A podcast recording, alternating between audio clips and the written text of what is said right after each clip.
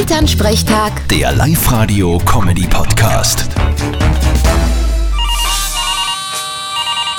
Hallo Mama, Grüß dich, Martin. Es ist so grauslig. Es sind so viele Zecken heuer. das stimmt.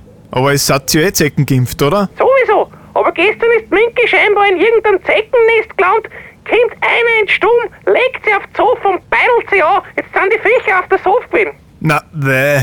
Ich hoffe, ihr habt es entfernt. Ja, wie man es nennt. Der Papa hat's nicht gesehen und hat sich natürlich fürs Mittagsschlafball draufgelegt. Jetzt haben den vier Zecken bissen. Ui, hast du sie ihm schon ausgezogen? Ja, Frali, ein Öl drauf, Pinzetten genommen und die Viecher rausgetraut. Juhu, wei. Das ist ja voll falsch. Du darfst den Zeck nicht dran und auf keinen Fall Öl drauf tun. Seit wann denn das? Na, da speibt sich der Zeck an und es kann sich voll entzünden. Okay, wir haben ja das alle so gemacht. Ja, Äh, jetzt weiß ich, warum bei mir jeder Zeckenbiss halbe noch Tage später weh tut. Nächstes Mal zieh ich mir selber raus. Mei, du ärmster Durmeng! Hast du nicht auf den Hof gelegt, war nix gewesen. Andere Frage, wie schaut denn die Minki eigentlich aus, wenn sie die in ein Zeckennest gelegt hat? Ach, Ah, der geht's gut, die hat eh ein Zeckenbandel. Am besten du kaufst für den Papa auch eins.